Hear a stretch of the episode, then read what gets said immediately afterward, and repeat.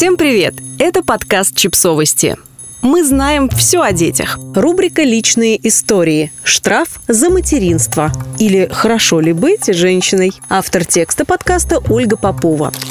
Недавно подруга спросила, нравится ли мне быть женщиной. И рада ли я тому, что у меня дочь, а не сын. Я задумалась. Мне нравится быть мамой, потому что у меня самая лучшая в мире дочка. Нравится быть женой, потому что у меня замечательный муж. Приятно быть сестрой, дочкой, подругой. Но все это потому, что меня окружают любимые люди, хорошие друзья. В целом я не жалуюсь. А если я думаю о том, как это вообще быть женщиной в нашем мире, то ответ приходит сразу. Быть женщиной непросто.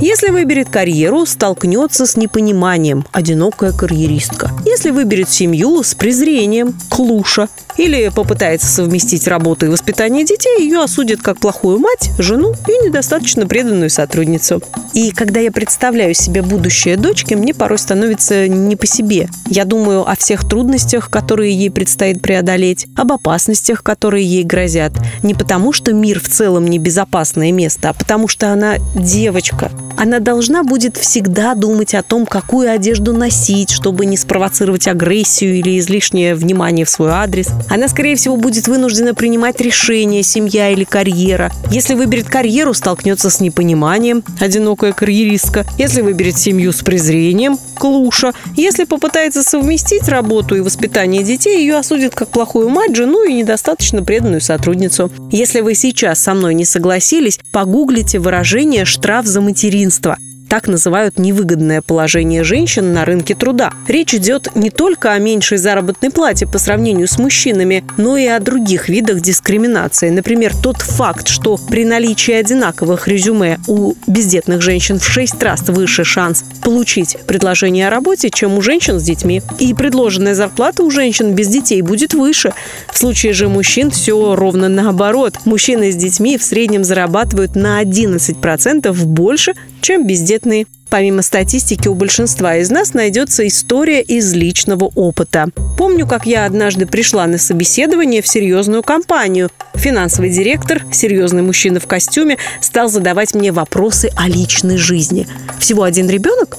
Ну, понятно, значит, устроишься и почти сразу решишь второго рожать. Все вы такие. Я ушла с этого собеседования в недоумении. Рожать второго ребенка я не собиралась. Впрочем, как и работать с таким начальником. Через некоторое время я встретила бывшую коллегу, мы разговорились. Оказалось, что она побывала на собеседовании у того же персонажа. Мою бездетную коллегу он обвинил в намерении устроиться к ним и побыстрее уйти в декрет на новом месте. На тот момент, после восьми лет бесплодных попыток забеременеть, она смирилась и планировала начать новую жизнь на новом рабочем месте. Казалось бы, любому здравомыслящему человеку понятно, что женщинам приходится нелегко. Именно поэтому во многих странах идет активная борьба за права женщин и принимаются меры для поддержки семей с детьми. Удлиняются декретные отпуска, выдаются пособия на детей, предоставляются бесплатные садики, вводятся отпуска по уходу за ребенком для отцов. Компании обязывают трудоустраивать женщин и выплачивать им справедливую заработную плату. Думаете, мужчины этому радуются? Лишь некоторые.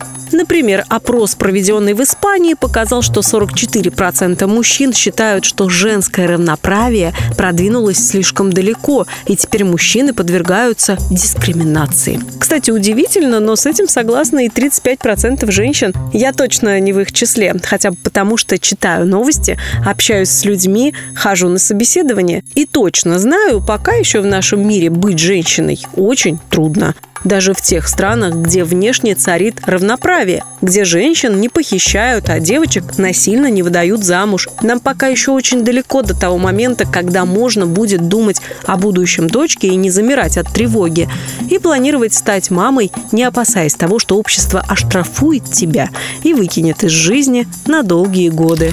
Подписывайтесь на подкаст, ставьте лайки и оставляйте комментарии. Ссылки на источники в описании к подкасту.